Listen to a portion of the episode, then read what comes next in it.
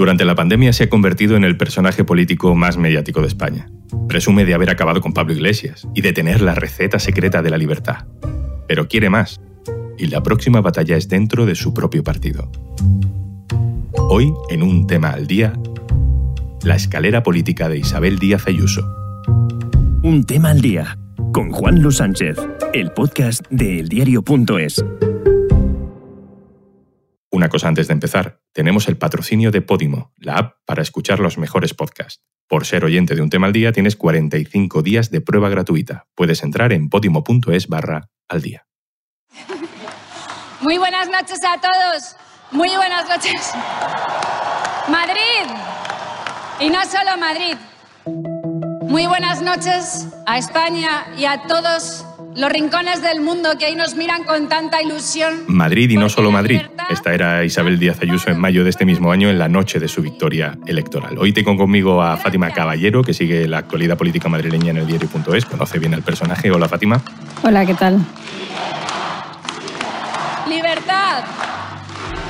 Siempre, siempre. Estabas esa noche allí, no sé si es deliberado, pero cuando se anima, la presidenta madrileña siempre hace discursos ideológicos que van más allá de Madrid. Isabel Díaz Ayuso nunca hace nada casual, así que ese discurso de esa noche estaba muy meditado y luego lo repitió al día siguiente también en el Congreso interno con el partido, o sea que sí que era el mensaje que quería lanzar. Lo de la victoria de Madrid no se quedaba en Madrid, sino que la quería ampliar al resto de España.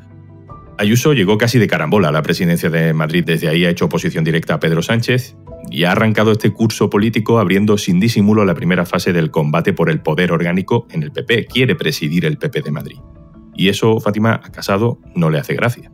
Isabel Díaz Ayuso precipita ese anuncio del que ahora dicen que no toca hablar porque en las semanas previas a ese anuncio empiezan a hablar de esa tercera vía que podría representar a Ana Camins para presidir el PP de Madrid y que todo el poder no recaiga sobre la persona que preside la comunidad, en este caso Isabel Díaz Ayuso. En el entorno de, de Ayuso lo que te dicen es que no entienden ese movimiento porque la propia Ayuso le dijo a Pablo Casado poco después de ganar las elecciones el 4 de mayo que quería presidir el PP de Madrid y Pablo Casado le dijo que estaba a favor. Eh, esto todo obviamente por fuentes cercanas a la presidenta de Madrid. Vayamos directamente al siguiente paso porque es lo que todos tenemos en mente. Por decirlo claramente, la pregunta aquí es si Ayuso puede desafiar el liderazgo nacional de Pablo Casado, si hay tiempo para que ella acabe con Casado antes de 2023 y sea la candidata en las elecciones generales. ¿Tú crees que hay margen para eso? Pues el calendario que mencionábamos antes hay que meter otra cita importante que se producirá en el verano de 2022, otoño de 2022, que es el Congreso eh, Nacional en el que Pablo Casado debe ratificar su liderazgo. O sea que yo creo que por plazos parece complicado que Ayuso vaya a disputarle entonces el liderazgo nacional. El problema de Pablo Casado creo que está más bien eh, a partir de 2023 si no consigue desbancar a Pedro Sánchez de la Moncloa. Yo creo que Isabel hace lo que tiene que hacer. Yo lo hice. Cuando hace unos pocos años yo era presidente de Castilla y León y de ahí nació una alternativa nacional. Esa es la realidad. Esa estrategia no ha dado resultado y hay que ser lo suficientemente flexible y lo suficientemente humilde para cambiarla, mientras que la estrategia de Isabel Díaz Ayuso sí da resultado. Pues eh, es que a un presidente de comunidad autónoma relevante, importante, lo que no se le puede pedir es que esté en silencio, que no opine de las cuestiones políticas nacionales, pero ¿por qué no? Es, si es que tiene que hacerlo. Lo que es lamentable políticamente, porque denota un nivel político muy bajo, son todos aquellos que andan por ahí que no dicen una palabra más alta que otra. Que siga como hasta ahora, que es una crack.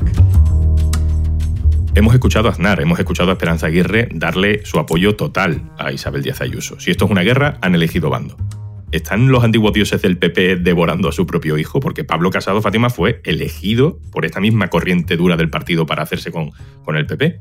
Sí, Isabel Díaz Ayuso siempre ha sabido rodearse bien y tampoco nunca ha hecho nada por casualidad. Si hace un par de meses eh, organizó la presentación de un libro para que fuera Aznar el que la presentara junto a ella y le diera su apoyo, ahora es Esperanza Aguirre la que sale a darle su apoyo, Isabel Díaz Ayuso está representando ese Partido Popular que tanto reclaman tanto Aguirre como Aznar, que se basa en dejar de lado esos complejos ¿no? frente a la izquierda y de defender las esencias del PP más duro. Y ella lo ha conseguido frente a Pablo Casado, que intenta modular su discurso siempre, porque recordemos que no solo Isabel Díaz Ayuso representa una amenaza para Pablo Casado, sino también Alberto Núñez Feijóo en Galicia y Juanma Moreno en Andalucía, que representan perfiles completamente diferentes. Las insinuaciones de Esperanza Aguirre vienen de lejos, pero ya lo último que ha dicho es que hay unos chiquilicuatres en la dirección del PP Nacional que quieren impedir que Ayuso sea presidenta del PP en Madrid. El número 2 de Casado, García Gea, respondía así. Bueno, hay, un asunto en el que yo coincido con ella, y es que bueno, lo que destrozó al Partido Popular de, de Madrid fue la corrupción, y es algo que nosotros jamás vamos a permitir.